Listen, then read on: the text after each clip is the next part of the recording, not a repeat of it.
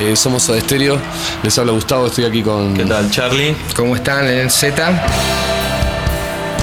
Esto es Caja Negra. Con Juan Carlos Cabrera y Javier Vázquez. Caja Negra. El podcast. ¿Qué tal amigos? ¿Cómo están? Bienvenidos al episodio 17 de Caja Negra, un podcast dedicado a hablar de eh, la trayectoria, la discografía y las anécdotas de Soda Stereo, la banda de rock en español más importante de todos los tiempos.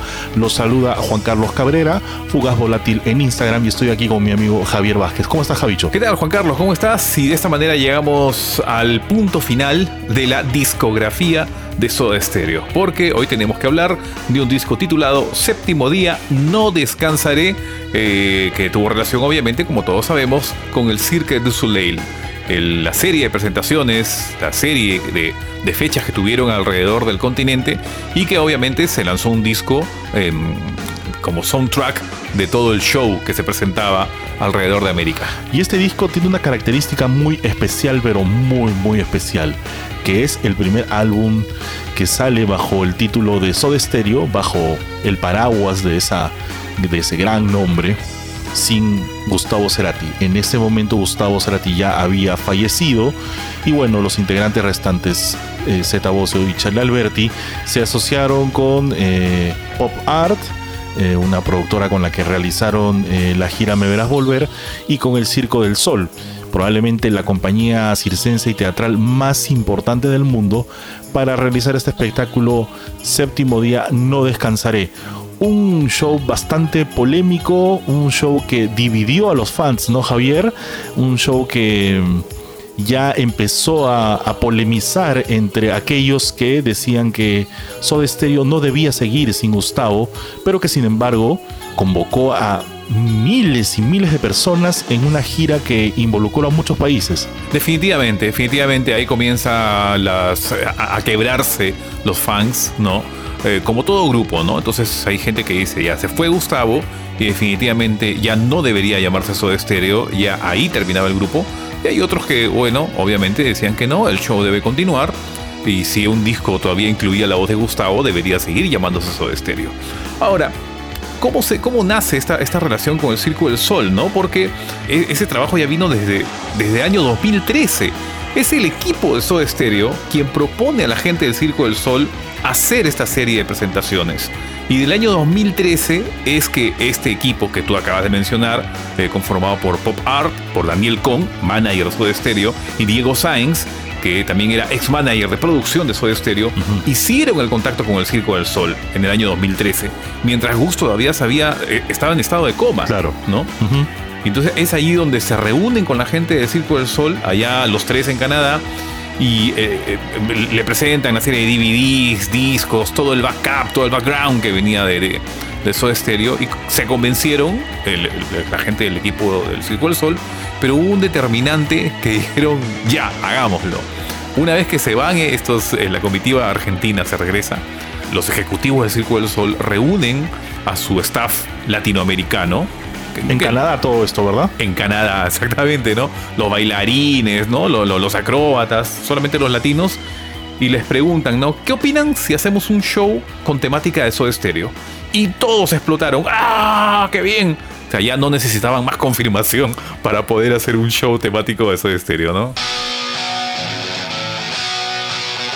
Sí, bueno, cuando yo me enteré de la unión de Soda Stereo con el Circo del Sol, de verdad que me llenó de alegría porque el Circo del Sol, como ya lo había comentado anteriormente, es una compañía importantísima. He tenido la oportunidad de ver varios de sus espectáculos dentro y fuera del Perú y la verdad es que uno sale realmente, o sea, feliz, ¿no? O sea, los, los shows que no solamente son de acrobacia y de un, talento físico entre sus integrantes, sino también de música en vivo, son muy, muy, muy buenos. Pero también tuve la oportunidad de ver el show de Michael Jackson, eh, que fue muy bien criticado por los lugares donde pasó. Y bueno, y existe también pues el famoso Love de los Beatles, que es un show permanente en Las Vegas y que en algún momento de la vida quisiera ver. Entonces, teniendo como referencia todo eso, pues uno imaginó wow, o sea, Soda Stereo no para de crecer, ¿no? Porque veníamos de eh, la gira Me Verás Volver, que había sido un récord histórico, una recaudación millonaria, estadios llenos, em, entradas vendidas, discos, DVDs, merchandising, todo un éxito absoluto. Y ahora venía un nuevo reto, ahora sin Gustavo, pero con eh, la asociación de una marca muy importante, ¿no? Al inicio fue como que, wow, esta banda, o sea, no existe ya como tal, porque ya no estaba Gustavo, pero qué bestia, ¿no? Seguía creciendo a pasos como solamente Soda Stereo podía hacer. Y a ese nivel, ¿no? A un nivel muy alto, muy top, ¿no? Muy increíble. Claro, muy, muy de lujo. Entonces, ¿cómo se lo merecía Soda Stereo definitivamente? Y tú acabas de mencionar el show de, de Michael Jackson. Y precisamente en el año 2014 es donde viajan todos a Las Vegas a ver los shows de Beatles de Michael Jackson. O sea, viajó la comitiva, los tres que había mencionado anteriormente, ya más Laura Cerati, Zeta y Charlie Alberti. ¿no? Es ahí donde ellos ya comienzan a, empaparse más de toda la temática de, los shows del Circo del Sol. Viajaron también hasta Canadá, ya Zeta y Charlie y Laura, ¿no? Y comenzaron los ensayos ya en el año 2016. Y esto es muy interesante porque fue la primera vez que el Circo del Sol pidió aportes de los fans en las redes sociales. Recordemos que ya obviamente Facebook estaba en todo, en todo su apogeo. Y, para, por ejemplo, para la realización del, número de Primavera Cero, ¿no? Este, pedían mucho aporte de, los fans e iban creciendo en, en conjunto, ¿no? Y ese año 2016 también se anunció ya el nombre del show, ¿no? Y la gente decía, wow, séptimo día, no, no descansaré. Entonces era, era, era bien, bien bien chévere, ¿no? Saber cómo iba a ser ese show. Ahora, tú dijiste algo muy, muy cierto, ¿no? Que quizás uno de los, de los polos, o sea, uno de los motivos por, los cuales la gente se polarizó era por la calidad del show. Eh, eh, en este capítulo del podcast vamos a hablar obviamente de las canciones, pero solamente un pequeño acápite acá, ¿no? Mucha gente esperaba un show al nivel de Beatles y Michael Jackson. Y, hay gente, y esperaban eso. Hay gente que salió muy satisfecha del show y hay otros que salieron diciendo que fue un show a media caña, como decimos en Perú. Particularmente a ti, Juanca, ¿qué te pareció el show? Ah, yo, la verdad, salí bastante decepcionado. Eh, fui con las mismas. Es que la verdad es que cometí un error. Fui con las mismas expectativas con las que fui a ver a Soda Stereo toda mi vida, ¿no? O sea, era un show que tenía el nombre Soda Stereo. Fui a un estreno donde estaban Charlie Z y eh, había leído tantas cosas. Acá hay un término que se utiliza mucho cuando la gente habla bastante de un tema, ¿no? El hype estaba altísimo, altísimo, ¿no? Entonces, bueno, eh, como es obvio, cualquier cosa relacionada a Soda Stereo a mí me pone feliz, este, me pone bastante interesado. Y obviamente, pues, con, la relación del Circo del Sol, pues. Em, no había vuelta a quedarla, no había que ir a ese show y vivirlo. Eh, además, este, tuve la oportunidad de escuchar el disco previamente a que a su salida a la venta. En una primera escucha me pareció un producto bastante interesante eh, y dije, bueno, habrá que ir. Eh, pero cuando fui a verlo, no sé si fue porque llegué a, la función de invitados, que era la función de estreno, noté muchos errores en los artistas y creo que eh, básicamente porque las pistas de las canciones eran demasiado rápidas y no te daba tiempo a una repetición. Lo que a mí siempre me gustó del Circo del Sol en primer lugar fue que era con música en vivo. Siempre eh, cada show tenía una temática y una música propia. Y cuando había números muy difíciles que los artistas no podían resolver, los artistas los repetían todas las veces necesarias hasta que el show se hacía y la música seguía sonando. Pero en este caso estábamos hablando de números que tenían un número cronometrado exactamente y que si no resultaban igual tenían que irse porque venía de lado, o sea, venía siguiente otro número que había que realizar. ¿no? Entonces esas cosas me descuadraron un poco, eh, habían números muy flojos, otros que ya no debieron incluirse, pero también cosas que me llamaron muchísimo la atención y que estuvieron bien porque representaban a la, onda de Soda Stereo, ¿no?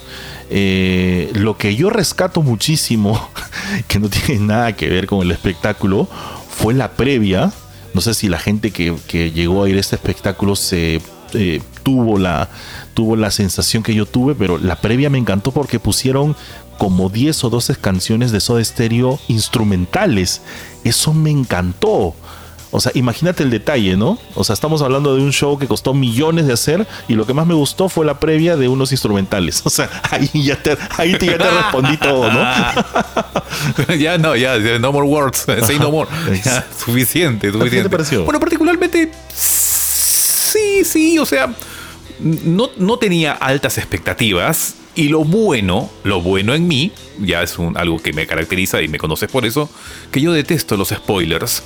Yo no vi absolutamente nada previo al show, porque ya habían colgado videos, habían colgado fotos, ya había salido el disco. Yo no escuché ni el disco, me contuve para escuchar el disco, que ya había salido como dos, tres meses antes del show en Lima, y no vi nada del show.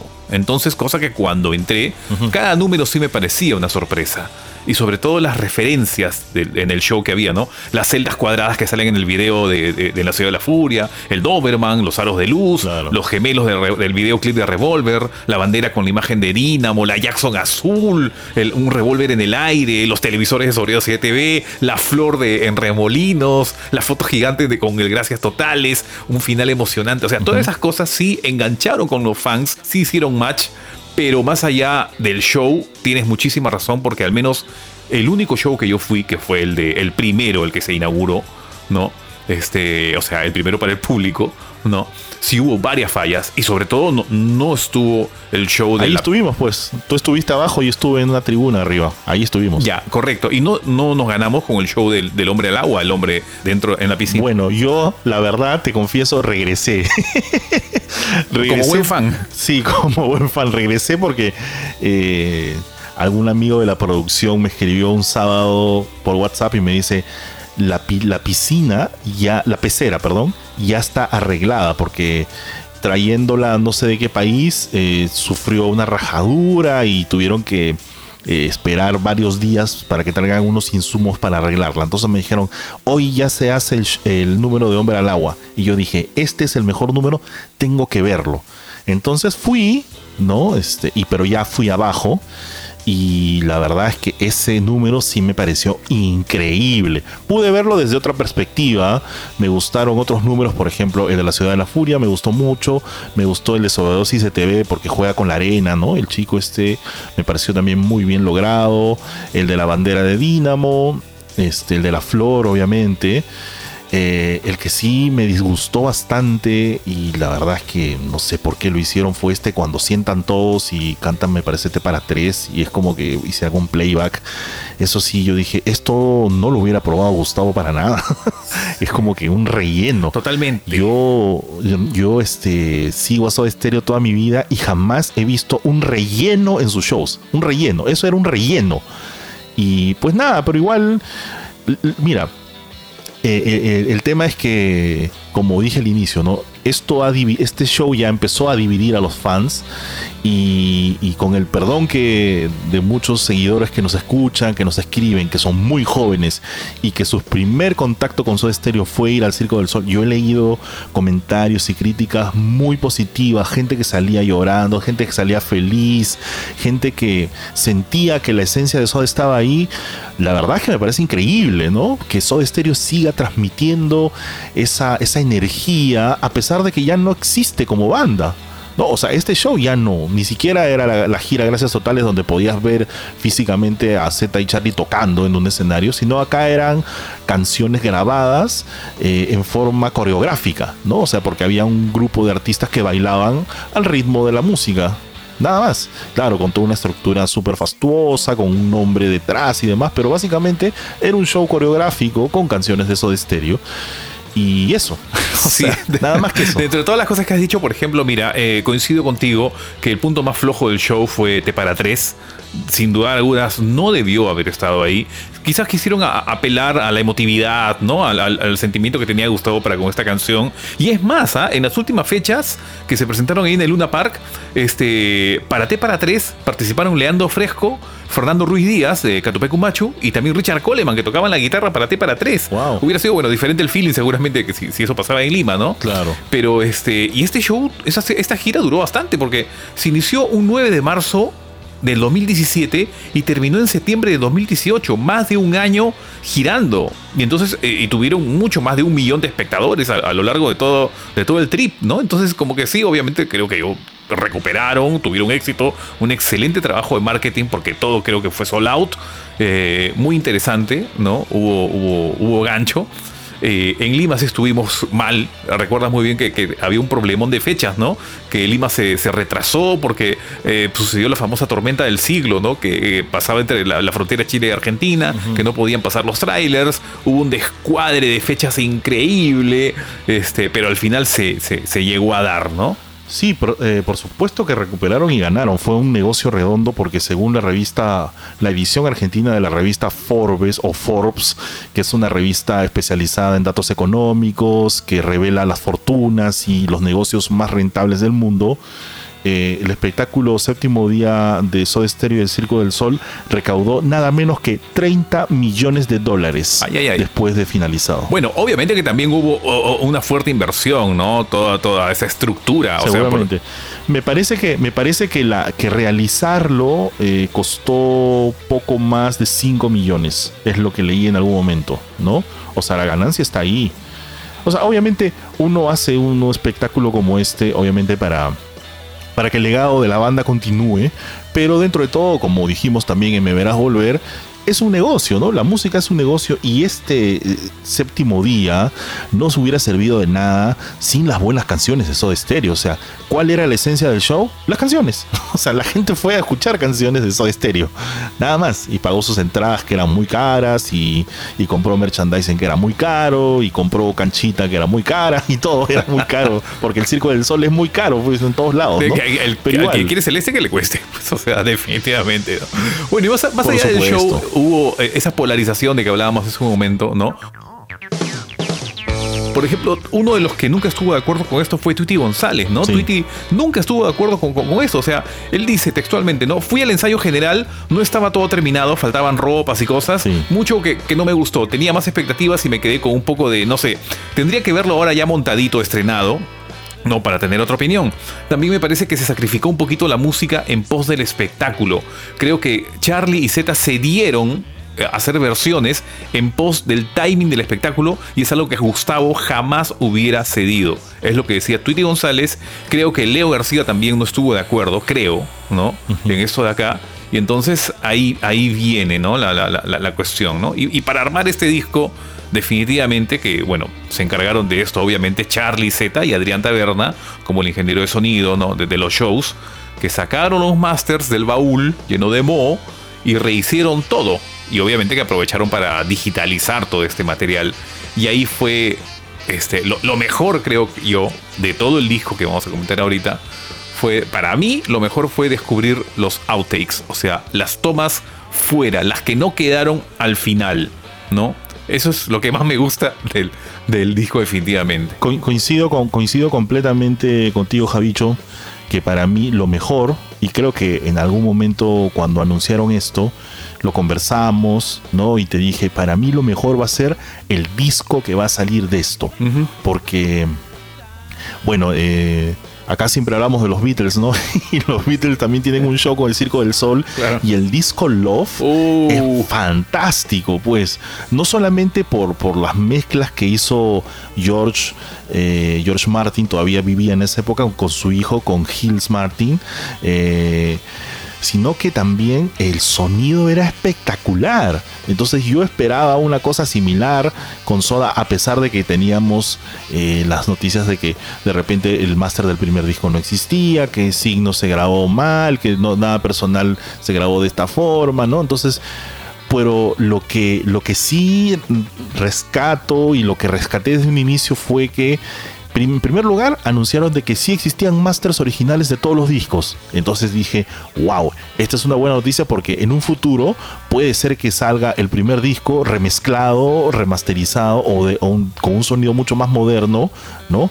Remezclado sobre todo.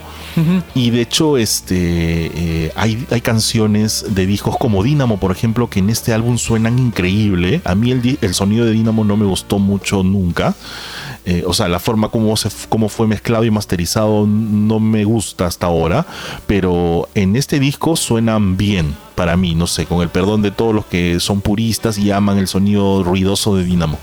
Pero de hecho, eh, este disco, séptimo día, nos da una esperanza de que en algún momento podamos contar con eh, remezclas de discos de Soda Stereo.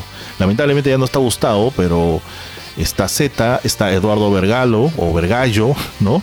Y una de las cosas que más me llamó la atención de este disco es que no participe Eduardo, por ejemplo, ¿no? Eduardo que siempre fue ahí, el tipo que grababa todo y también un consejero muy importante para Gustavo, ¿no? Grabó, estuvo desde, me parece, Canción Animal hasta el final con Gustavo seguramente también no estuvo de acuerdo con la realización de este disco y del show y, bueno, lo que hablábamos al inicio, ¿no? Eh, tal, cual, tal cual como salió el disco, ¿no? Yo, yo creo que hay que tomarlo más como un álbum de remixes, de versiones, claro. hecho solamente para el show y, no como para coleccionar y, ¿no? y, verlo de otro punto de vista. Sí, claro. No es un álbum de canciones originales, por supuesto, ¿no? Pero este, yo he leído críticas muy, muy crueles del disco. He escuchado, o sea, he leído también comentarios de, de, seguidores muy, muy fanáticos de Soda Stereo, despreciando el trabajo de Z, de Charlie de Adrián Taberna. No es para tanto, no es un disco wow, pues no, pero tampoco es que sea malo. O sea, hay versiones que como en todo, eh, como en todo disco recopilatorio, como en todo disco de remixes, cuando hablamos de, Zona de Promesas, por ejemplo, habían versiones que eran malas, pues, ¿no? O, no eran tan buenas en todo caso, por no decir que algo sea malo relacionado con Soda. Y en, Séptimo Día no es la excepción, ¿no? Hay versiones que son mucho mejores que otras. Y hay, y hay canciones que realmente te sorprenden, ¿no? O sea, dices, wow, qué manera. y lo bueno es que muchos de los fans que seguimos a la banda desde años atrás, podemos identificar esto lo sacaron de aquí, esto sonaba en tal lugar, ah, esto fue una parte de esto, y esto no lo conozco, esto no lo conocía, esto de dónde lo habrán sacado, esto fue del ensayo de la gira Me Verás Volver, esto fue de Ruido Blanco, ¿no? ¿A ti te pasa eso cuando, cuando lo escuchas? Sí, pero no en muchas, en muchas ocasiones, ¿ah? Porque, a ver, no, sé si estaré yo en el bando de los haters de este disco, no lo creo, pero bueno, en fin, vamos a comenzar entonces a escuchar canción por canción de este álbum que abre definitivamente con el título del disco y el título del show, que es Séptimo Día, No Descansaré. Y como dato, como dato, antes de empezar a hablar de las canciones, quiero decir que este es el primer disco doble en la historia de la discografía de Soda Stereo. No hay un disco de estas características en su discografía. Existe, sí, el último concierto A y B, que los venden por separado.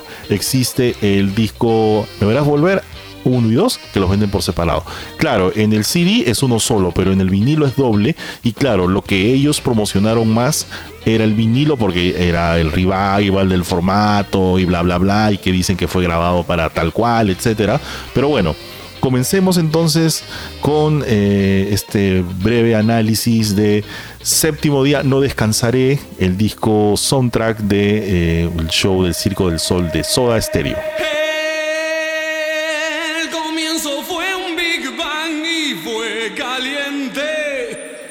Así es, esta, esta primera canción, este primer track, es. Eh, yo lo escucho muy, muy estilo opening, ¿no? De, show, ¿no? Bien con. bien rimbombante lo escucho, ¿no? Entonces, este. Ahí es donde le doy la razón a Tweety González, en donde dice que se hicieron las versiones eh, forzadamente para el show.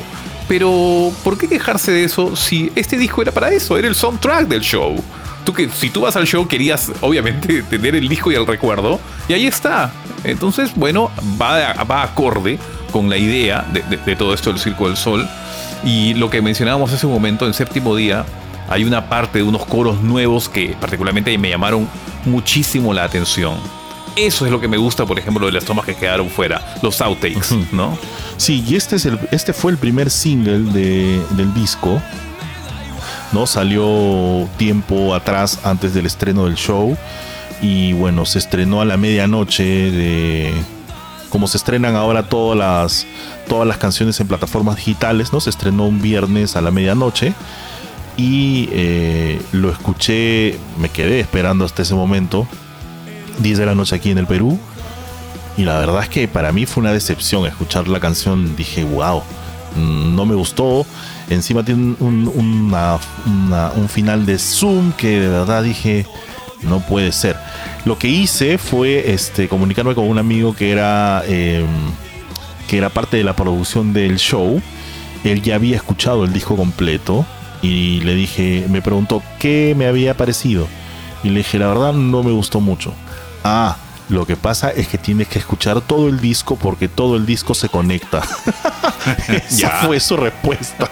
Ok, le dije, ya, los discos de Soy Stereo no se conectan. O sea, puedes escuchar canciones independientes y normal, ¿no? Ah, no, es que este es un disco para un show. Entonces desde ahí ya me empecé a hacer la idea de que esto no era un disco de Soda Stereo, era un disco adaptado, con canciones de Soda Stereo adaptadas a un espectáculo de otra compañía, en este caso el Sí, bueno, acá, acá, este, por ejemplo, nuevamente hay una pequeña discrepancia porque a mí sí me gustan cuando hacen los mashups, la mezcla de canciones que se repite a lo largo de este disco.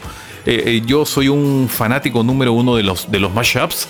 Me encanta la sorpresa. O sea, tú estás escuchando séptimo día y por ahí te sale Zoom. Y para mí eso es original. Le da otro aire y dices, ¡ah, qué loco! ¡ah, caramba! Mira, agarraron de acá. Bueno, si hemos crecido, si hemos crecido escuchando el mixo a pecho loco.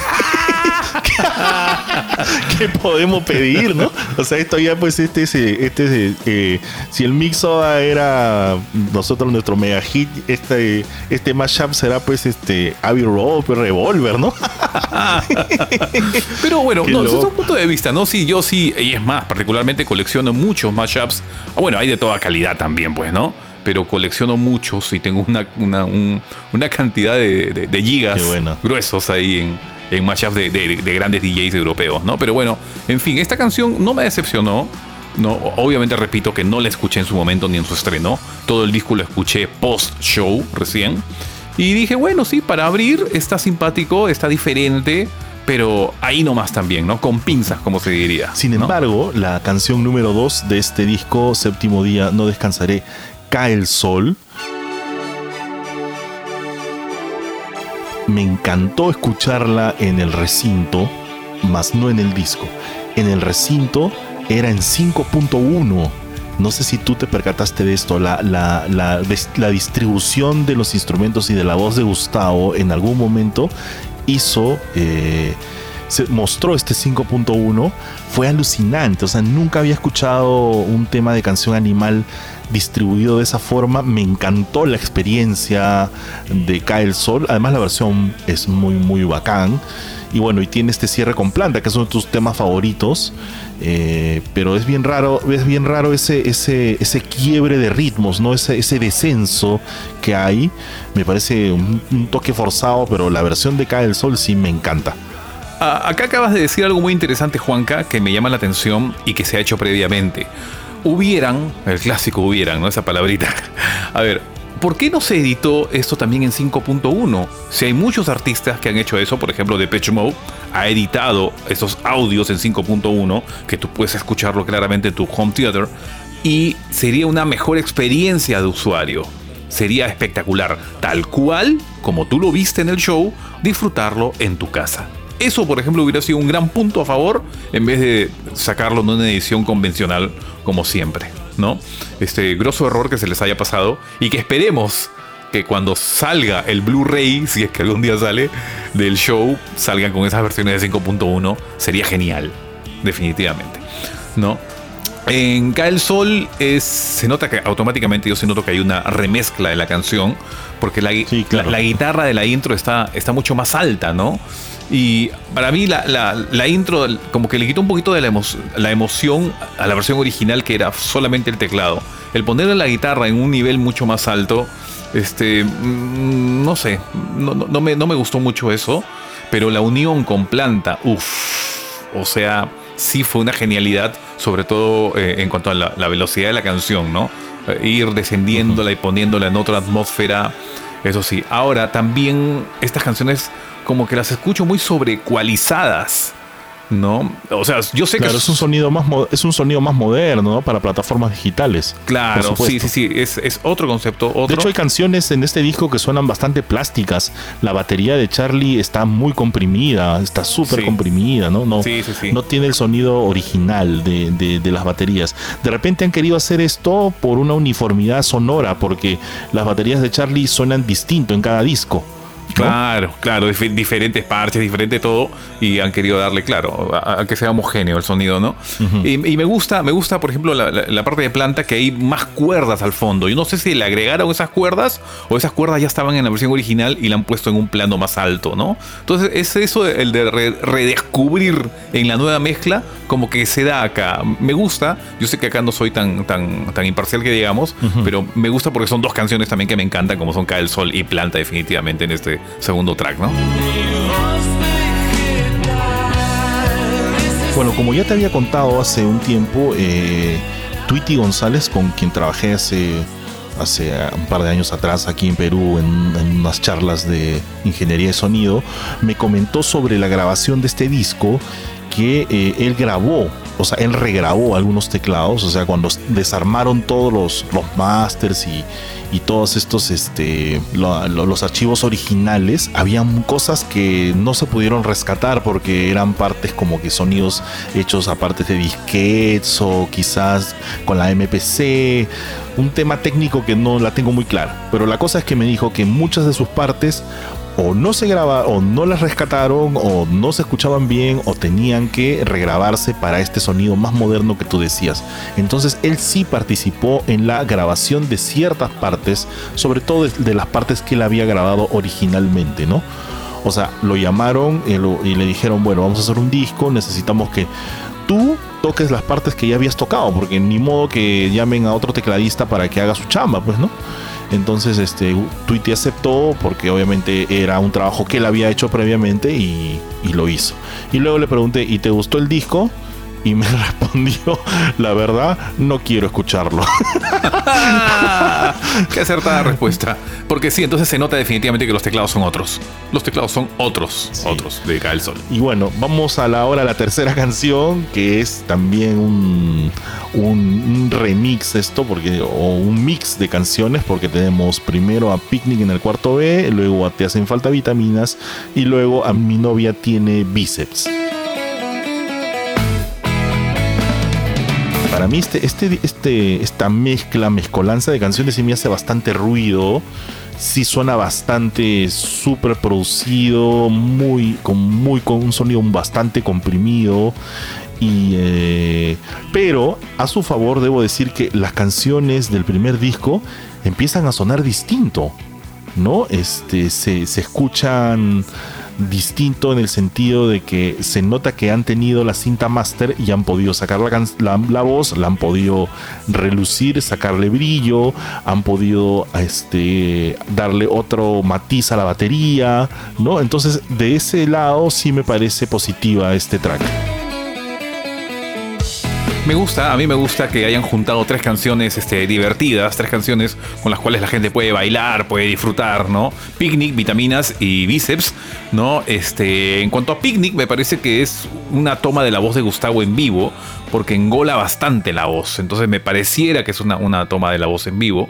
En cuanto a vitaminas, hay una mezcla y está mezclada la original con la versión de Vitaset, ¿no? Porque ahí le ponen los vientos también que sonaban, ¿no? Y a, y a pesar de que suena mejor, yo por ejemplo en vitaminas y en, y en bíceps, me quedo con la original porque... No sé, es, es diferente sonido, ¿no? Y en bíceps, por ejemplo, hasta se escucha más la chacota de fondo que hacían, ¿no? Que hablaban. Eh, más la celebración. Pero mira, por ejemplo, los, los vientos que, que, que fueron grabados con este grupo venezolano, ¿no? Fueron los que grabaron originalmente estos vientos. Sí. Suenan increíble. O sea, ni siquiera en ruido blanco suenan tan bien como en este. O sea, se nota el trabajo de remasterización. Se nota que han tenido los masters originales. Los han puesto en una computadora y les han dado una chamba. O sea, les han echado. ¿Cómo decir? No sé cómo les dicen en, en el mundo, pero le han echado. Lo tunean. Sí, Eh, es como esta crema para eh, echarle brillo a los zapatos, ¿no? A que le dicen betún. Bueno, esa crema para echarle brillo, o sea, está que brilla el asunto. Y me pareció bacán que, incluyan, por ejemplo, que incluyan una, mezcolanza de varias versiones, ¿no? De, vitaminas y mi novia tiene bíceps.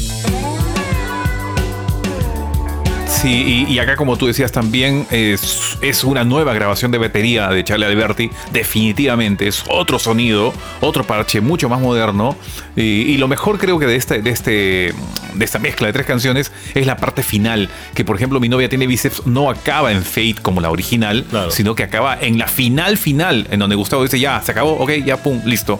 Y tú cuando ya haces el disco, ¿no? Le, le metes un fade que va, o, o sea, va bajando volumen hasta que desaparece. Entonces me encantó eso, que toman, que, pongan la parte final, ¿no? En este caso yo creo que no es que Charlie haya grabado otra batería, sino que creo que al tener los tracks originales, o sea, al tener el máster original, ellos han manipulado ese sonido y les han puesto otros filtros, lo han, este, ¿cómo le? Lo han comprimido de tal forma de que pueda sonar así.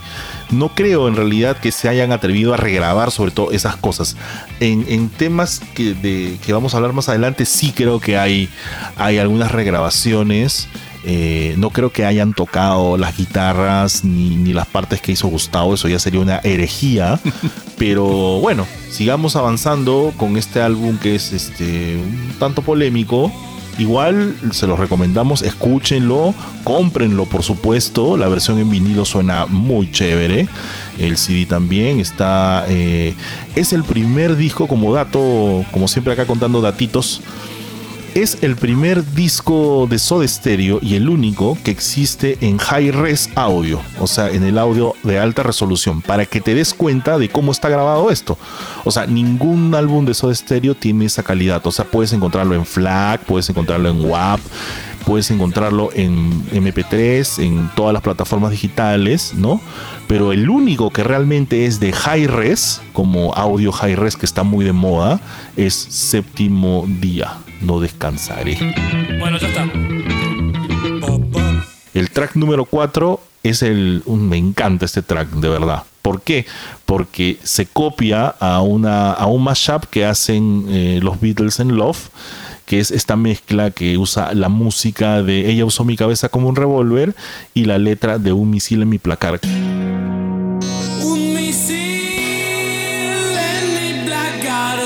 Cuando la escuché por primera vez me quedé maravillado y dije, qué buena idea, de verdad. Me encantó la versión. Espero que a ti también. Este, Juanca, a ver, a mí, no, no, no, sí, sí, sí, sí, me encanta. Para mí es la segunda mejor canción del disco. La segunda, porque todavía falta que, que el primer lugar para mí. Pero esa es, Ajá. si no estuviera la, la- la que va a venir más adelante, esa sería la mejor del disco, definitivamente. Pero acá me das la razón, pues Juanca, ¿ves? ¿Te das cuenta? Es un buen mashup. Es una buena Sí, mezcla. este, es- este mashup sí es bueno. Este sí. Pero totalmente, es, es espléndido. Me encanta, por ejemplo, el ah, o sea, hay ese también que creo que es hay un, hay un outtake también que vuelven a utilizar, ¿no? Claro. Es una de las versiones que más me gusta del disco definitivamente, y, y- pero qué pena que solamente dure minuto y medio, no es un pedacito. Digo, ¿por qué no duró más? O sea, si estaba tan linda la versión. Lo que pasa es que aquí también hay que contarle un poco a la gente cómo es cuando una banda graba un disco. Eh, y el disco tiene varios procesos antes de ser un, disco propiamente dicho, o sea, un artículo físico. El disco se graba, el disco se mezcla y el disco se masteriza. Y en ese proceso se pierden muchas cosas. Por ejemplo, eh, alguna canción podría haber tenido un piano y en el proceso de mezcla ese piano se le baja la- el- el- un poco el volumen porque opaca a la, a la guitarra, al bajo y a la voz y en la masterización prácticamente ese piano desaparece. Sí, ¿no? claro. Entonces hay cosas que en las canciones de Soda Stereo deben estar ahí y que nosotros no conocíamos, ¿no? Por ejemplo, cuando estaban haciendo eh, la, la- la remezcla para los 50 años de Abbey Road de los Beatles, eh, abrieron los masters originales y encontraron un solo inédito en Something, que es una canción súper conocida. Linda. la- la canción más escuchada de los Beatles en Spotify, que es de George Harrison, y era un solo que estaba ahí enterrado. Y ni siquiera George Martin se acordaba que existía. Entonces, este tipo de cosas eh, también se escuchan en este mashup, ¿no? Hay cosas que no, exist no, no, no conocíamos, o por lo menos nuestro oído no estaba capacitado para escuchar, y que acá les han metido el volumen y las han subido, ¿no? Sí, eso, eso me parece maravilloso. Sinceramente, maravilloso. Y ya pues, o sea, ¿qué tenemos que hacer los fans para que editen esas cosas? Prender velitas, firmar, este, hacer una petición de firmas, no lo sé. Pero no, no demoren, chicos, por favor, no demoren, que los años pasan. En pandemia hubiera sido lindo disfrutar estas cosas, pero bueno, en fin. Sí. Luego vendría entonces eh, la quinta canción, que es Prófugos. Si yo ahí te cedo la palabra, porque a mí la verdad no me gusta mucho esta versión. Eh, coincidimos también. Es una, una mezcla, ¿no? Una mezcla de, de- de- de versiones en vivo, de Me Verás Volver, de, de otras presentaciones también. Lo, lo- lo lindo es que ponen, por ejemplo, la parte de Me Verás Volver donde dice siempre seremos soda. Es una versión cumplidora más que todo, ¿no? Sí, y y la todo. ponen casi completa para, para, para, para la teleplatea, ¿no? Para la, la alegría, pero particularmente coincido contigo, no me gusta mucho esa versión. Somos Y sabes acá, ya que tocaste el tema de Me Verás Volver, debo decir que lo que no me gustó mucho, mucho en este show fue el abuso de todo el tema de Me Verás Volver, ¿no? Porque eh, había una especie de... El escenario estaba inspirado en las tres ruedas de Me Verás Volver. Luego, las imágenes que aparecían a veces de Gustavo o de la banda eran de Me Verás Volver. Luego, ahora, en el disco, mucho del material que se ha usado es de Me Verás Volver, de los ensayos de Me Verás Volver, estoy seguro, porque hay tomas, este, bueno, como saben, toda la gira se grabó en audio y video, entonces deben haber tomas y tomas y tomas, ¿no? Y sobre todo de los ensayos. ¿Cuántos ensayos habrán? Cuántas cosas habrán grabado y están grabados por, por tracks, ¿no? O sea, la voz, la batería, el bajo, los teclados, todo está, todo está guardado y han usado ese material. Entonces, Prófugos tiene toda esa mezcla, la verdad no, no es que, no es, me parece que es un tema de relleno, o sea, está bien, pero yo creo que hubieran puesto el original y ta- estaba mejor. Eh. Coincido también en la vez pasada, te dije, yo creo que Prófugos es una canción que nunca superó a su versión original, pero este, tengo que decir obviamente que también utilizaron más material de Verás Volver, porque era lo que tenían más a la mano, lo que era más fácil de utilizar y remoldear, ya que estaba todo en multitrack, y era el más fresco recuerdo que la gente tenía de, de los shows de Soda Stereo. Entonces yo creo que fue unas cosas, todo, todo coincidió, ¿no? Y, fluyó para que sea de esa, de esa manera, ¿no? Ya, pero mira, por ejemplo, yo creo que este Soda Stereo debe haber tenido varias tomas de las canciones. Por ejemplo, tú que también eh, eres un conocedor eh, importante de la salsa. Fania lanzó hace un tiempo una colección que se llama Masterworks, si no me equivoco, y ha sacado varios discos. Por ejemplo, sacó Siembra de Blades, que trae todo el tracklist original y luego como seis o siete outtakes, eh, versiones o tomas de otras canciones, ¿no? Por ejemplo, eh, versiones instrumentales o una versión falsa de, de Pedro Navaja, etcétera. La voz de Héctor Lavoe también salió en esa versión y tiene otras tomas de las canciones, otras versiones que creo que sí deben existir, que deben estar en esos masters y que debieron ser usadas aquí. O sea, más allá de, de- de de recurrir a esta facilidad de tener, porque deben tener abundante material de Me Verás Volver, lo que debió ser este disco fue una sorpresa para todos aquellos que ya estamos, no estamos cansados, sino simplemente que ya hemos escuchado estos discos año tras año, están desgastados en el sentido de que hubiera sido genial encontrar cosas inéditas, ¿no? O sea, las dan así a cuentagotas, ¿no? Era, era el momento, Juan Carlos. Este era el momento de presentar esas cosas para sorpresa de los fans, pero bueno, este, siguen haciendo largo el cuento. Lamentablemente, ¿no? Y sí, sí, obviamente que sí he escuchado ese disco, esa versión de siembra, con esos outtakes que me parecen geniales, geniales. Claro. Genial. y que es- claro. eso, eso es eh, la delicia de los coleccionistas y de los fans, ¿no? Y bueno, En fin. Sí, bueno, y ahora la número 6 ya empieza una parte buena del disco. Porque como dije anteriormente, me parece que los temas de Dynamo sí están bien logrados, tienen un sonido mucho más abierto, no está tan, no está tan comprimido como en el máster original. Y bueno, y la versión de Remolinos me encanta, me parece que está bien lograda, transmite esa psicodelia original y me encanta, esta versión está muy bien lograda. Bueno, acá comenzamos, mi querido señor juez. Discrepo mayormente.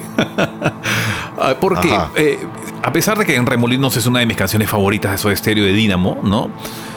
Yo, y, y por más que tú eres, haces hincapié en que es un disco high resolution, yo en esta canción sí la escucho, por ejemplo, comprimida. No lo escucho muy limpio, no escucho ese sonido clean que tenía, bueno, en la versión del 2007 remasterizada. Lo escucho muy cargado, ¿no? O sea, como si le hubieran metido plugins a todos, ¿no? Como si hubieran tuneado la guitarra, la batería, el bajo, el teclado. Y entonces está sobrecualizado, este, no, no lo escucho muy natural. Y a pesar de que la canción está completa, no me termina de convencer mucho la versión, más allá de todo, a pesar que es una canción bellísima, alta, que imprescindible y que en el show también cumplía un- una labor muy importante, ¿no? O sea, era uno de los puntos más altos del show también, ¿no? Cuando se abría la flor y salía la, la chica ahí haciendo sus, acrobacias. Este, aquí, aquí sí me doy cuenta que, que creo que abusaron un poquito de esas remasterizaciones y de meter, de tunear el disco. No, son puntos de vista que, bueno, ya cada uno tiene su propio concepto y me imagino que en los comentarios del podcast también van a verlo, ¿no? Y, me encanta eso, Juanca, ¿no? Que tú, por ejemplo, escuches un sonido este, bien logrado, ¿no? Bien avanzado y, y- yo, o será que ya me estoy quedando sordo, que lo, lo reitero, no, no, no, no, no me convence mucho este sonido comprimido que, que- que detecto en, en- remolinos. ¿no? Claro, lo que pasa es que como, como siempre le decimos nosotros al- a la gente que nos escucha, nosotros somos dos aficionados a la música. Eh, da- Javier es un experto en radiodifusión, yo soy periodista, ahora agente de prensa dedicado a eventos de música. No somos eh, audiófilos, no somos este, conocedores de las técnicas de grabaciones musicales. Y eso es lo interesante, ¿no? Porque, por ejemplo, ahora nos topamos con una canción que a mí sí me gusta cómo suena y cómo está hecha. Y a Javier, pues la verdad, no. Somos, son percepciones muy distintas. Y eso hace lo interesante de este debate, que es básicamente una conversación entre amigos fanáticos, seguidores y amantes de Soda Stereo. Agradecemos a la gente que nos escribe y de verdad nos tira muy buena onda por este estilo que como siempre decimos no tiene guion, es una conversación entre dos amigos y seguimos el curso de acuerdo a cómo ha sucedido, ¿no? Y, gracias por todos esos comentarios en Instagram, en YouTube también, la gente se sigue sumando, sigue escribiendo y sobre todo... Javier y yo agradecemos esta data extra que nos llega, ¿no? Porque obviamente no, no podemos saber todo del universo de Soy Stereo porque es muy amplio y hay, hay, este, hay personas que saben cosas muy detalladas, ¿no? Cuando, por ejemplo, en la, gira Me Verás Volver, esto pasó acá, esto dijo esto, esto aquí, esto allá. O sea, a mí me ha sorprendido la ayuda que hemos tenido en, en- en- en las respuestas de Me Verás Volver, ¿no? Así que gracias a toda esa gente que sigue sumándose a nuestra comunidad. Definitivamente, lo has dicho bien, lo has descrito muy bien también. Este, es eso, ¿no? La comunidad nutre y se trata precisamente de que todos disfrutemos de la historia, la discografía de Soda Stereo. Muy bien, eh, canción número 7. Ahora sí viene Juanca, Planeador. Ya, ahora yo pienso, o sea, lamentablemente eh, no existe eh, una ficha técnica de este disco porque no hay nadie que haya dicho de dónde sacaron las tomas, de dónde sacó esta voz, de dónde sacó este teclado, ¿no? No existe una entrevista a Adrián Taberna que haya dicho, oye, ya, vamos a hacer una autopsia del disco y les voy a contar cómo fue, ¿no? Lamentablemente es así. Pero esta versión de planeador me gusta también porque es muy despojada, suena mucho a demo y creo eh, yo y espero que sea así y estoy seguro para seguir este, rematando las ganas y el deseo de que este sea el demo original de que tanto se habló de, de- planeador sin ningún tipo de producción. ¿Tú qué opinas? Sí, va, como que va por ahí, ¿no? Porque es una versión muy diferente la que se escucha de, Planeador, ¿no? Eh, a mí me parece, que, que me pareciera, ¿no? Tengo la percepción de que es una versión en vivo la que han agarrado de Planeador, ¿no? Eh, también tengo la, la- la sospecha, eh, insisto en esto, que me parecería que la batería la han regrabado. Tengo esa, esa sospecha de que, Ya. no sé, bueno, Ujú.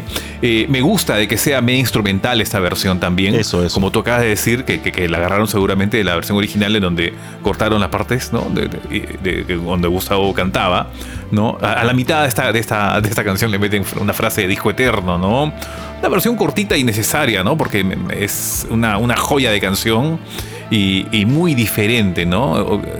Estoy seguro que ahorita ni Adrián Taberna se acuerda qué es lo que hizo con esa canción, ¿no? Creo que en el momento era que, que- que anoten y que registren de dónde sacaron las tomas, ¿no? Esta guitarra fue de tal lugar, esta voz fue de esta presentación en vivo, ¿no? Esta base fue de tal lugar.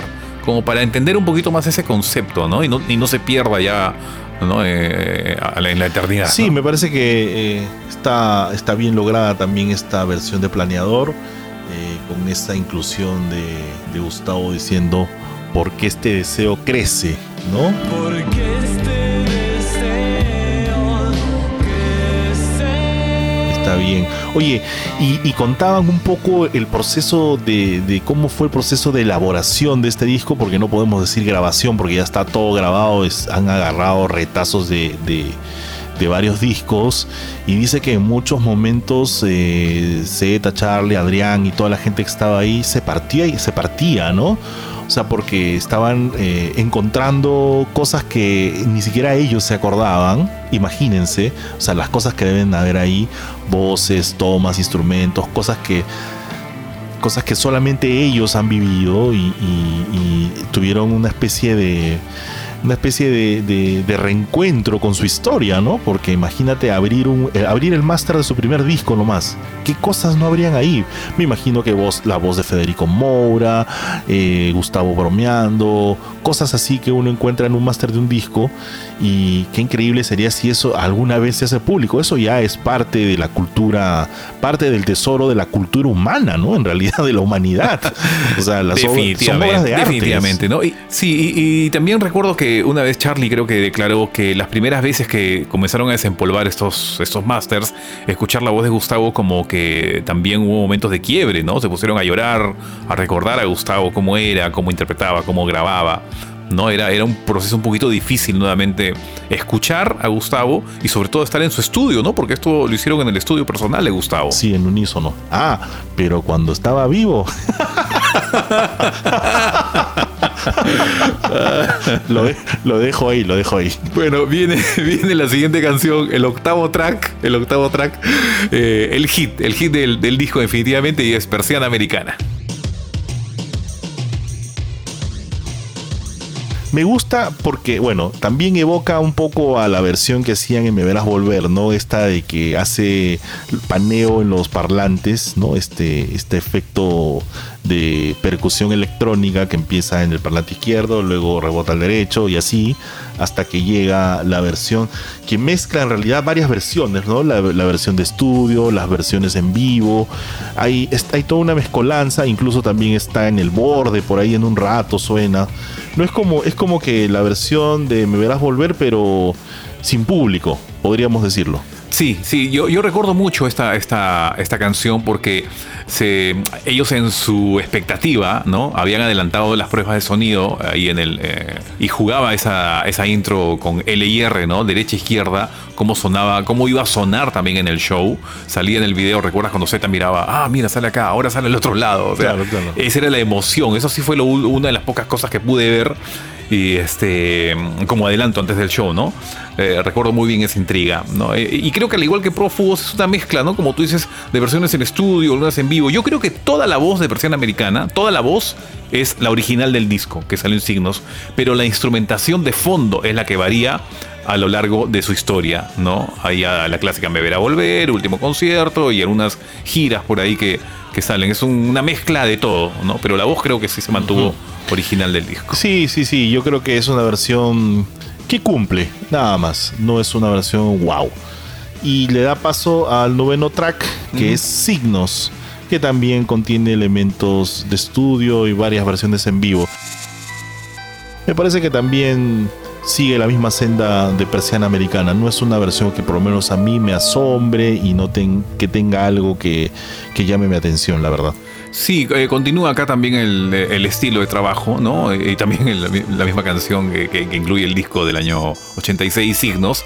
La intro, en la intro detecto hay un clarinete que le meten. Ahora, yo no, recuerdo haber escuchado un clarinete en, en la versión original. No sé si estaría en- en un plano muy de fondo, pero esta vez sí detecto claramente un clarinete y no solamente en la intro, sino que a lo largo del desarrollo de la canción, ¿no?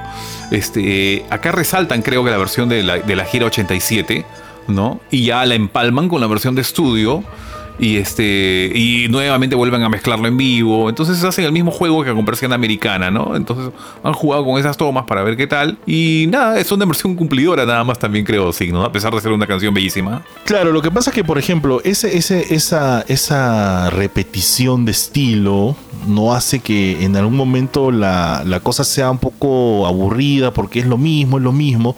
O sea, a ver, estamos, estoy hablando desde mi posición, lo hago a título personal, ¿no? Eh, ah, lo hablo desde mi posición de una persona que ha escuchado los discos de Soda Stereo obsesivamente y sabe exactamente de dónde viene cada cosa. Entonces, la verdad es que escuchar el mismo estilo de mezcla, teniendo muchas cosas, porque yo también hubiera recurrido, por ejemplo, a los shows que han grabado profesionalmente y que nunca se han visto a la luz, como los de la gira Animal, porque seguramente grabaron también la gira Dínamo, porque grabaron la gira de Doble Vida. Deben haber, deben tener tanto material, pero también calculo que estaban contra el tiempo y no pudieron este, hacer una cosa mucho más profesional, porque hacer un disco como ese debe haber tomado mucho tiempo, varios meses y creo que estaban contra el reloj porque ya tenían fecha de estreno, entonces ha tenido que salir el disco como salió. No fue un disco como debió salir, sino como salió. Algo así entiendo el asunto. Y me imagino que también al- al- a lo largo de la producción del disco hubo ciertos requerimientos del circo, ¿no? Que le decían, oye, un minuto más de esta canción, 30 segundos menos de este tema. Eso, eso ha pasado. Exactamente así es como trabajaron. O sea, por ejemplo, ya, sobredosis de TV debe durar 3 minutos con 14 segundos 5 centésimas. Sí. O sea, a ese, a ese nivel tenían que grabar y, y bueno, este, qué complejo, ¿no? Qué complejo el hecho de... Sí, de- eso, de- es- eso ha limitado mucho el trabajo, ¿ah? Bueno, tú trabajas con audio, eres un experto editando audios. ¿Eso es muy complejo de hacer o es fácil? Ah, las dos cosas. Eh, La verdad es relativamente fácil, pero complejo a la hora de que quieres armar un concepto, ¿no? Porque, bueno, eh, todo el mundo sabe, por ejemplo, que cuando se cortó, se cortaron algunas canciones del sueño estéreo, con Pro Tools nomás le haces un cut and paste y se acabó, ¿no? Pero tienes que al final escuchar si le corta el concepto original que tú quieres hacer. ¿no? Pero en fin, o sea, son cosas que ya se hicieron, como repetimos desde el inicio, para el show. Fue un disco para el espectáculo, ¿no?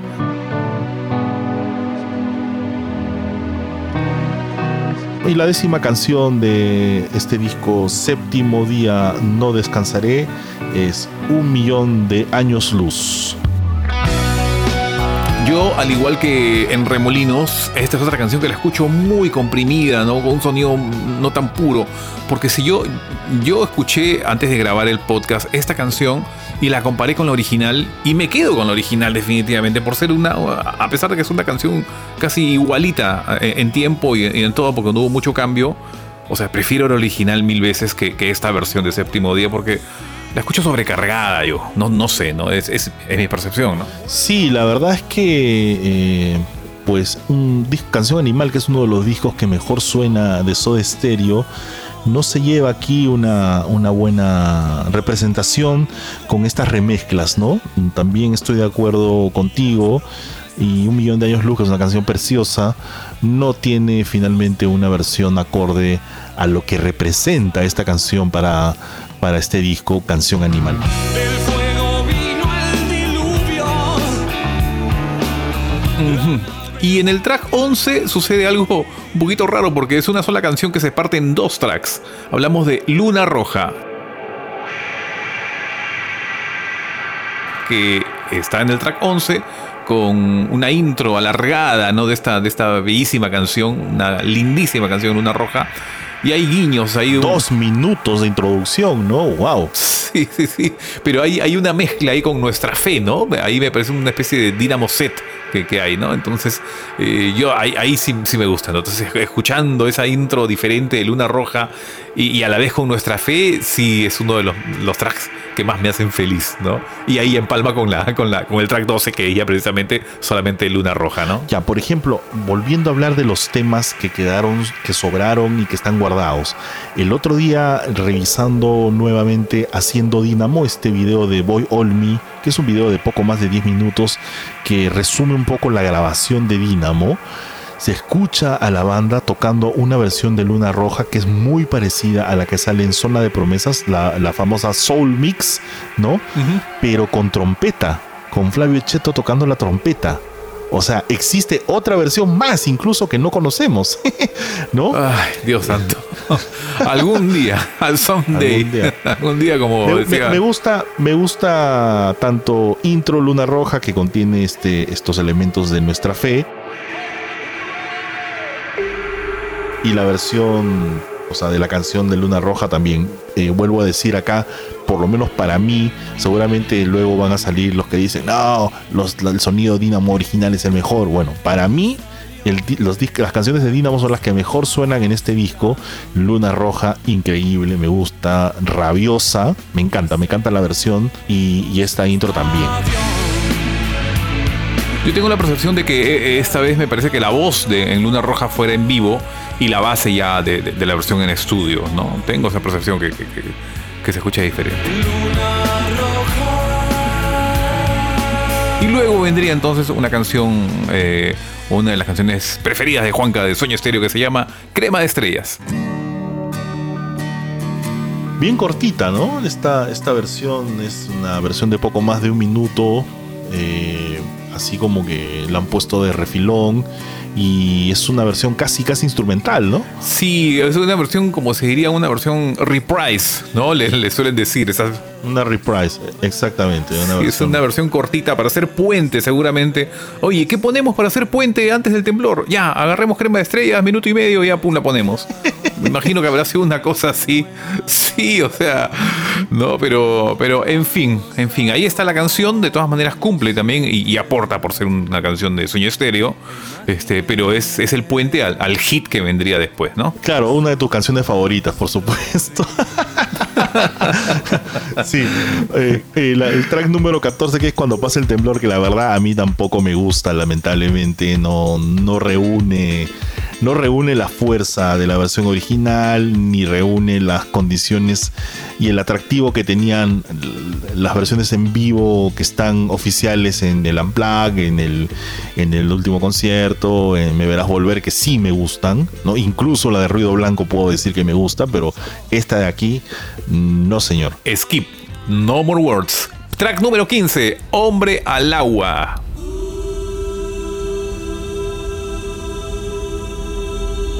me gusta cómo trabajaron aquí el tema de la remezcla y poner los elementos. Esto es como que si hubieran cambiado los elementos, el del medio al inicio, el del inicio al medio y así. Es como que hubieran cambiado las fichas. Y me gusta cómo han jugado con la voz, cómo han jugado con las guitarras, cómo han jugado con los sonidos. Que estos sonidos, este sonido introductorio que tiene la canción lo pusieron al medio. Me gusta, este es un gran, gran trabajo. ¿ah?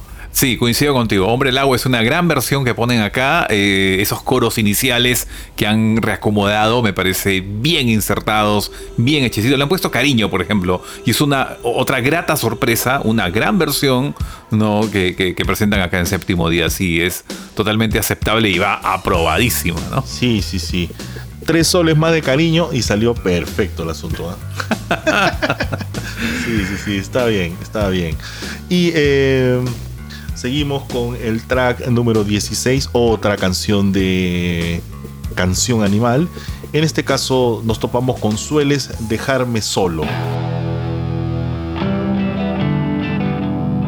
¿Qué te pareció esta versión? Es, casi un minuto de track también, ¿no? Como crema de estrellas, es cortita. Yo creo que como no es tan, tan conocida, tan comercial, seguramente aprovecharon de que sea una versión reprise también, como puente, ¿no? Creo que es solamente aceptable, ¿no? No, no, no, podría darle mayor análisis a esta canción. ¿no? Ok, y la 17 ya es también una, una versión importante de una canción importante además, que es En la ciudad de la furia, que viene a, jugar con los mismos elementos y la misma forma de grabación de las demás canciones. Versiones en estudio y versiones en vivo. Yo no sé por qué, Juanca, este, el abuso de esto de, de- de las versiones en vivo y las versiones en estudio, no sé, yo creo que les quedó mucho el feeling de Me Verás Volver, ¿no? Porque la mayoría de, mezclas de, de estas versiones son de, de Me Verás Volver, esa gira de 2007, ¿no? Entonces, como que ya, si ya había escuchado Prófugos en ese estilo, ya había escuchado El Temblor, ya había escuchado Persiana Americana, ¿por qué insistir con Ciudad de la Furia con el mismo estilo? No, este, no sé, hasta hubieran puesto la versión de que salió en zona de promesas, ¿no? Para dar un efecto sorpresa diciendo, miren, acá está lo diferente. Pero bueno, yo sí también no, no, me gusta mucho esa versión de Ciudad de la Furia. Sí, yo también. Y sabes, hay algunas cosas, lo que más me incomoda de- de este disco, no sé si me incomoda, pero sí me sorprende muchísimo, es el poco criterio que han tenido de poner en algunas canciones las voces de Gustavo en distintas épocas que no tienen el mismo color. O sea, la voz de Gustavo del año 88 no suena igual a la voz de Gustavo del año 93, ni la voz del año 2007 en la gira Me Verás Volver. Y hay canciones que combinan distintos momentos de la voz de Gustavo y no hay una uniformidad, ¿no? O sea... Es un Frankenstein. Total, totalmente sí, totalmente es así.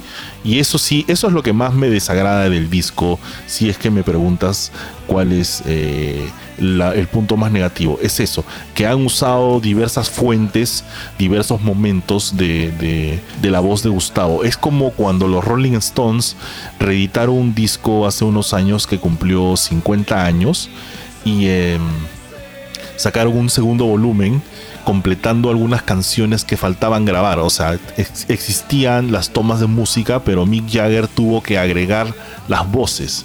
¿no? Un disco que había sido grabado, supongamos, en el año, no sé, 69, ponte, ¿no? Y que Mick Jagger había grabado en esa época con un timbre vocal. Ahora la voz de Mick Jagger es por millones de años luz distinta a la de esa época. Entonces se notaba la diferencia. Seas malo. Y esto es más o menos, esto es más o menos lo que me pasa a mí cuando escucho ciertos tracks de este, de este disco, donde mezclan la voz de Gustavo de varias épocas de su vida. Bueno, Gustavo nunca cantó mal, ni siquiera en su última época. Me parecía que era un súper cantante. Me encantaba, por ejemplo, la gira Fuerza Natural, cantaba espectacular Sí. pero el color de voz no es el mismo. Entonces sí hay, por lo menos para los que estamos atentos y tenemos cierta percepción, notamos de que no, no es, no era el camino para seguir. Sí, una, una mala decisión, una mala decisión definitivamente. Este, y se ve en, en todos los rubros musicales, ¿no? Tú lo acabas de mencionar con, con Mick Jagger y los Stones.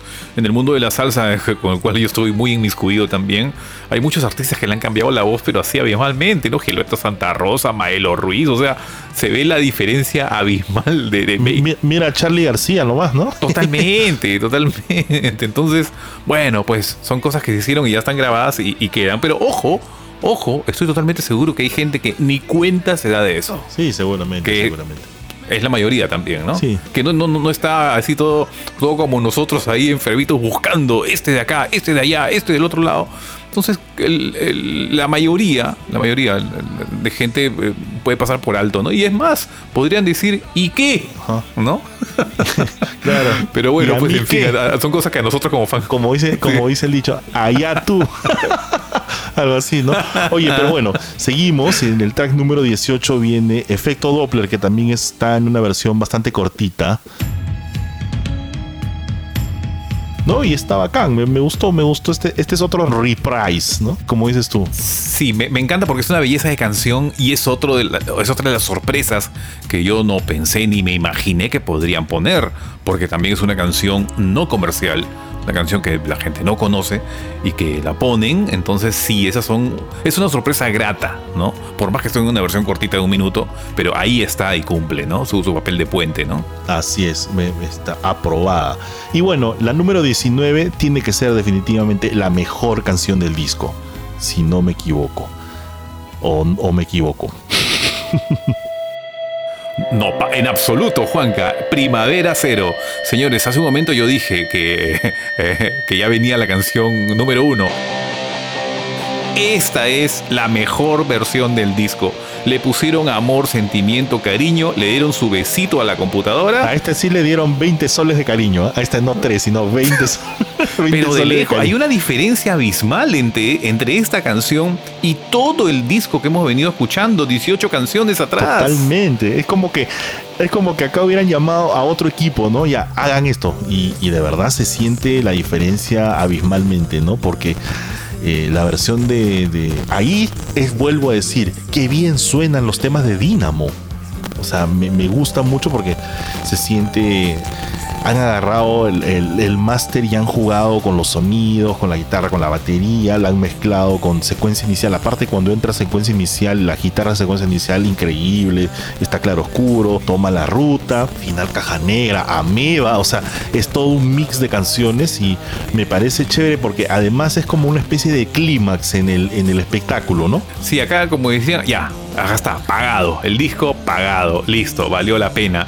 Me encanta este mashup, definitivamente me encanta. Y, y el meter extractos de otras canciones en el momento preciso todavía, ¿no? Yo, yo creo que, a ver, escuchando, porque he escuchado mil veces esta versión, la segunda voz la escucho más fuerte que la, la- en, la, en la versión original. Parece que le alzaron ahí volumen, ¿no? Y le meten, por ejemplo, de toma la ruta, la parte donde dice tanto andar, mismo lugar. De claro oscuro, el efecto inicial. De secuencia inicial, el rasgueo de guitarra. De final caja negra, el punteo de la guitarra. Y de ameba, la parte de y te vas. O sea, todo eso es la única canción que cuando terminó, nuevamente le puse un rewind. Volverla a escuchar. Terminó y la volví a escuchar. Entonces dije, qué linda canción, qué bonito. o Sí, sea, sí, sí, muy buena, muy buena, muy buena, bien hecha, bien, bien mezclada, ¿no? La, la idea estuvo ahí súper cuajada. Ahí sí, 20 puntos. Totalmente. Y si vamos llegando ya a- al final de este disco, y bueno, nos topamos con de música ligera. A ver. Eh, la verdad es que no me gusta esta versión, en primer lugar porque han, incluido una toma de Gustavo donde se le nota la voz cansada.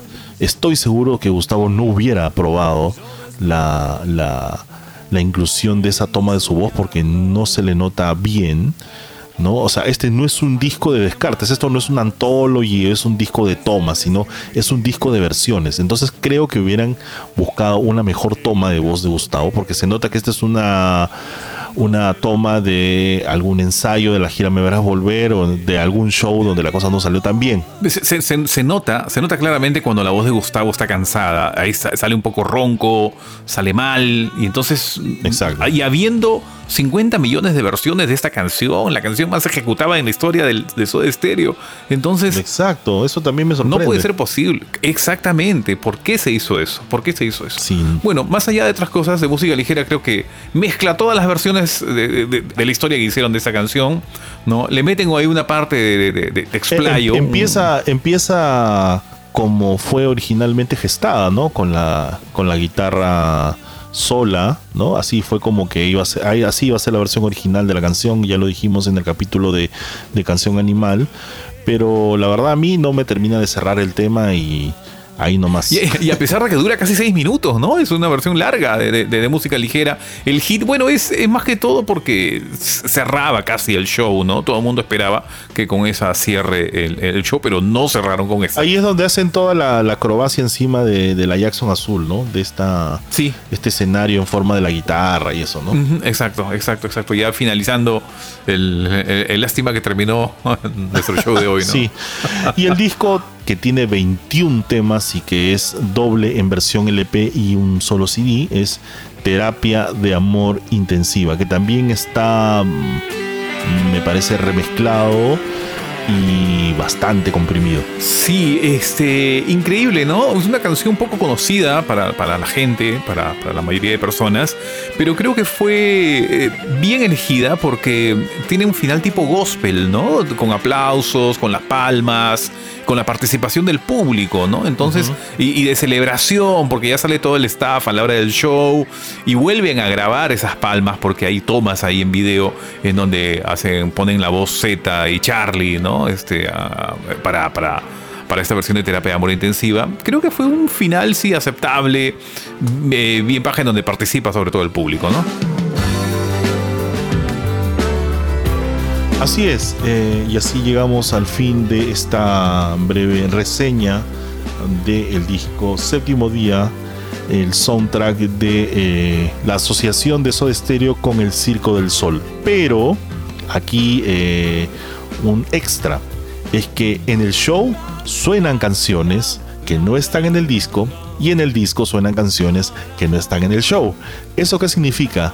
Que ojalá en, en un momento se edite un segundo volumen o de repente, como dice Javier, en el Blu-ray vengan ahí como extras, probablemente, ¿no? Exacto. Definitivamente tiene que ser así, tiene que ser así. En Caja Negra decidimos de un instante, desde un inicio, comentar toda la discografía de Soda Stereo. Entonces, este viene a ser el último disco de, de- esta agrupación, pero no podemos dejar ni pasar por alto, al menos mencionar en qué quedó el grupo. Porque luego ya en este año 2020 comenzaba una nueva etapa que era la serie de conciertos Gracias Totales. También un- una idea que generó mucha polarización por parte de los fans, porque hay gente que decía esto no es Soda Stereo y hay gente que decía sí, es Soda Stereo y tienen todo el derecho, Sete Charlie, de seguir girando. Creo que Gracias Totales, desde mi punto de vista, es el punto de cierre al menos que querían darle los integrantes sobrevivientes de Soda Stereo a toda su historia y todo su legado musical. ¿Qué, qué, opinas tú de, del Gracias Totales, mi querido Juanca? Pues si el espectáculo séptimo día dividió a los fans, Gracias Totales no solamente no los dividió, sino que ya existían bandos, ¿no? Eran los, los, eh, los fans boomers, ¿no? O sea, los viejos y los Soda Stereo fans nuevos. Entonces, y los seratianos también, ¿no? y los eratianos por un lado. A ver, la verdad es que yo respeto mucho las decisiones que Z y Charlie hagan, porque ellos también son parte de la banda, son fundadores de la banda. Eh, Z y Gustavo produjeron casi todos los discos de Soda Stereo y ellos como conjunto crearon esas canciones eh, y esos discos, por más que Gustavo haya sido de repente el que llevó más ideas. Pero esas canciones no hubieran sonado como suenan si ellos tres no, hubieran, no las hubieran grabado. El hecho de salir de gira con un nombre llamado Soda Stereo y con un espectáculo Gracias Totales, a mí no me cerró desde el inicio porque pues no estaba el vocalista, el líder y para mí integrante principal de la banda. Tampoco me animé, o sea, me desanimé más incluso cuando vi la lista de invitados que bueno, eh, muchos son músicos importantes y tienen un legado, etcétera, pero creo que faltaron músicos importantes y de acuerdo a la talla de Soda Stereo, ¿no? Faltaron muchísimos de los comerciales y de los rockeros que son, digamos, solo para los conocedores, ¿no? Claro, estaba el maestro Gustavo Santaolalla, mi respeto y admiración eterna hacia él. Estaba el cantante de que quizás este sea una de las bandas más influenciadas por Soda Stereo en estos años. Estaba Álvaro Enríquez de los Tres, estaba el chico de Café Tacuba. Pero la verdad es que el show no cerraba, ¿no? O sea, yo fui porque, como dije al inicio de este episodio, me, siempre me entusiasma todo aquel eh, eh, producto que tenga el nombre de Soda Stereo y sobre todo si es un producto oficial, ¿no? Y además me entusiasmaba ver por última vez a Zeta y Charlie sobre un escenario, pero si el, el espectáculo Circo del Sol me decepcionó, este pues me puso muy triste porque no encontré nada de lo que Soda Stereo me dio en la vida, ¿no? Que fue alegría, que fue realmente reencontrarme con los mejores momentos de mi vida. Y nada, ¿no? No sé, no sé, poner a Gustavo en una pantalla y ellos tocando, quizás hubiera sido para mí lo más decente y lo que se debió hacer en todo el show. O sea, yo hubiera salido más feliz viendo a Gustavo, perdón, viendo a Seth y Charlie tocando con una pantalla y Gustavo cantando. O sea, me hubiera parecido más original que tener a cantantes que la verdad no aportaron en lo absoluto y que destiñeron muchísimo el show. Perdónenme, yo sé que hay muchos jóvenes que la han pasado bomba, hay personas que han ido y, han llorado y han sido felices. Yo no, no fue mi caso. Yo lloré y la pasé bomba en Me Verás Volver, que fue el mejor momento de mi vida con Soda Stereo. Pero esta gira, la verdad, no. Yo creo que tú tienes una opinión no tan radical como la mía y sería buena escucharla. No, no, se tenía que decir y se dijo, Juanca. O sea, yo, este, dándole al lado de Seth y Charlie, solamente mm, no le busco mucho tres pies al gato.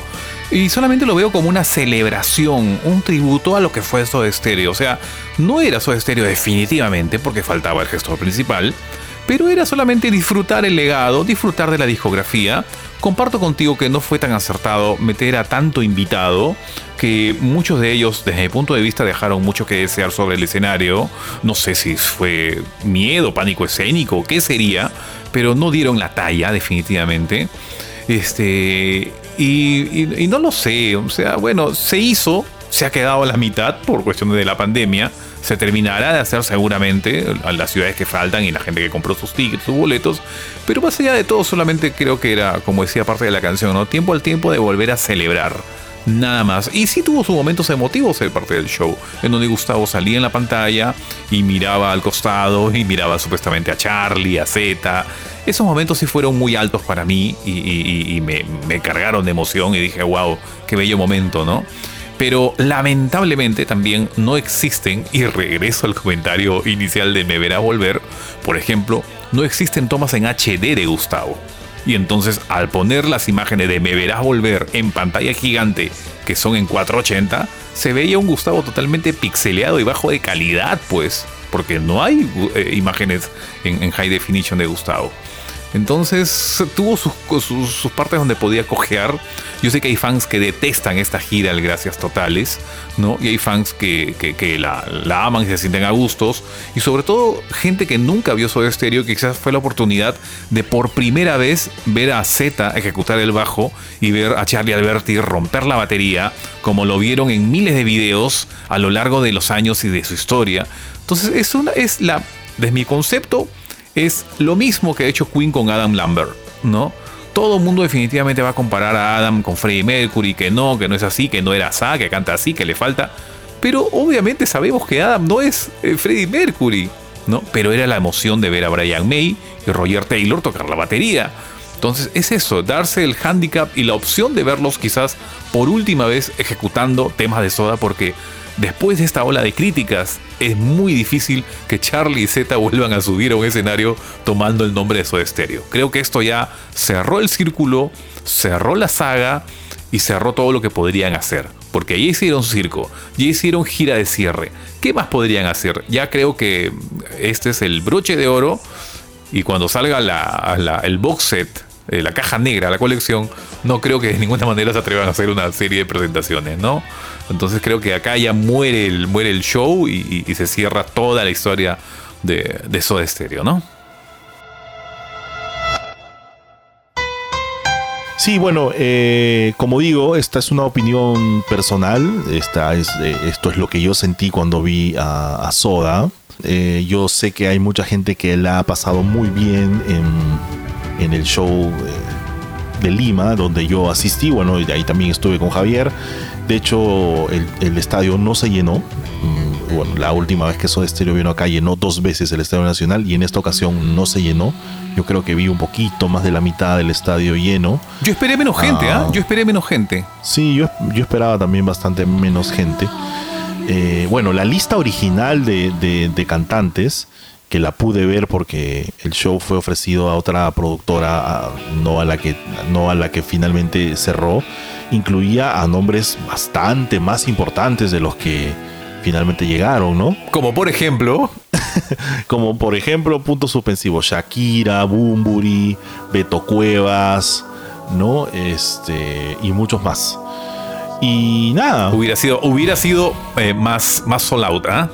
Hubiera llenado más recintos. Sí, bueno, y, todo, y, y- esa, y esa confusión que generó el hecho de que esté y no esté Chris Martin, porque al final Chris Martin eh, era obvio que solamente iba a estar en el show de Argentina, pero el show de Argentina no sé si se va a hacer alguna vez. Pero bueno, en fin, eh, Soda Stereo para mí murió el 21 de diciembre del 2007, murió en el mejor sentido de la palabra, fue su último show, fue eh, la cúspide de la gira Me Verás Volver y todo lo demás ya son productos que devienen de la, de la marca misma de la banda, porque bueno, Gustavo Cerati ya no está entre nosotros físicamente, sus canciones sí, y gracias a sus canciones han podido hacer el Circo del Sol, que ya vimos que recaudó 30 millones de dólares nada menos.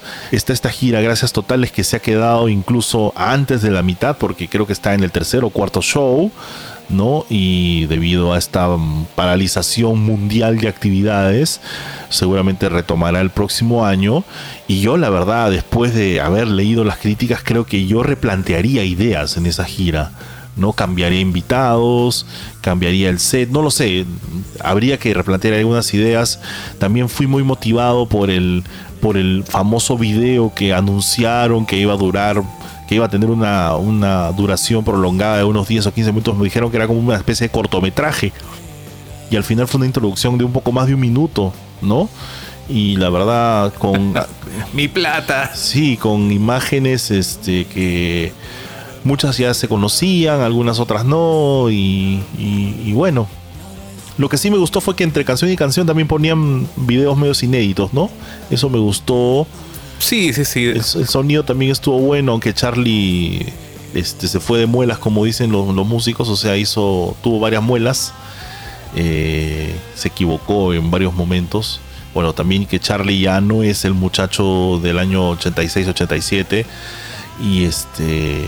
Por eso el setlist también fue corto, ¿no? Creo que 15 o 16 canciones. Eh, no, llegaron creo que a 19, ¿ah? 18, Ok. 19. Pero bueno, estamos aquí hablando sobre eso de Stereo, nuestra banda favorita, y lo seguirá siendo hasta el final de nuestros días.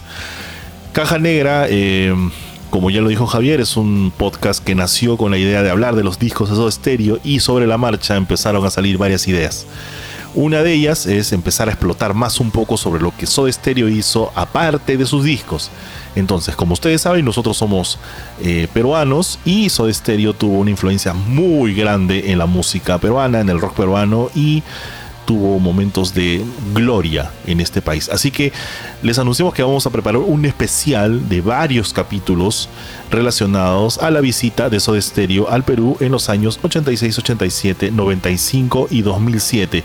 Creemos que este ya es un producto propio de nuestro podcast porque eh, lo que hemos venido haciendo es básicamente recopilar eh, la información que ya existe con un poco de nuestra opinión personal, pero ya vamos a empezar ahora sí a producir un contenido mucho más eh, personal. Y además tenemos un capítulo muy especial para cerrar esta temporada de Soda, que es el de las guitarras de Gustavo. Eso se los va a contar más Javicho. Así es, ¿no? El próximo capítulo estaremos hablando precisamente sobre el set de guitarras de Gustavo Cerati que utilizó para Soda Stereo. Luego nos tomaremos un breve descanso para preparar eh, los capítulos concernientes a Soda Stereo en Perú.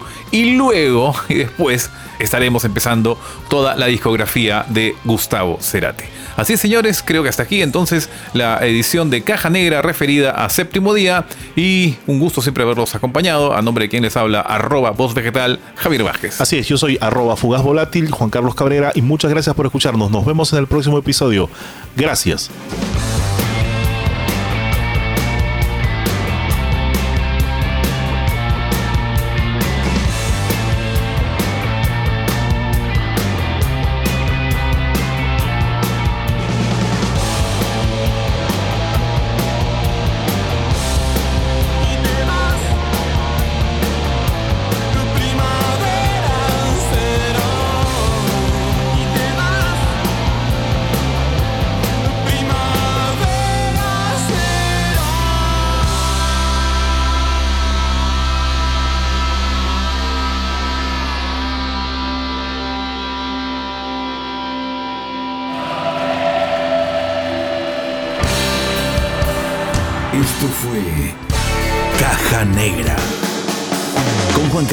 Cabrera y Javier Vázquez. Caja Negra. El podcast. Hasta la próxima edición. Caja